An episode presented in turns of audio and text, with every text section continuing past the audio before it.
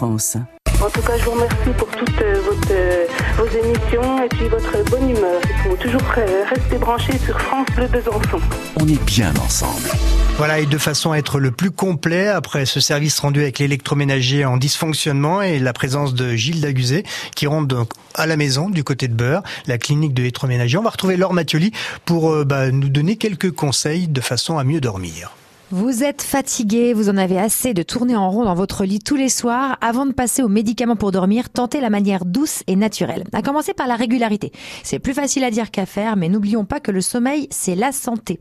J'ai lu que le sommeil moyen des Français est passé en dessous de 7 heures par nuit. Alors il est temps d'inverser la tendance. On va tenter ensemble d'oublier les mauvaises habitudes et vous allez voir, il n'y a rien de fou, mais ça peut changer votre quotidien pour pouvoir vous endormir plus facilement. Je vous parlais de régularité. Alors commencez par adopter des horaires de sommeil pour favoriser l'endormissement, au moins au début pour vous remettre dans le droit chemin.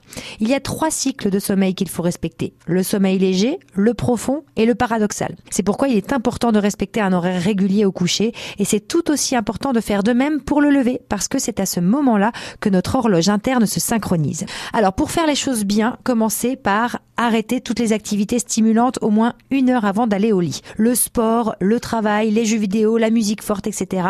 Voilà, c'est pas bon avant d'aller dormir. Pour les personnes qui ont du mal à s'endormir sans la télé, privilégiez des programmes calmes en mettant le volume au minimum. Et si vous utilisez un ordi portable, diminuez la luminosité de votre écran.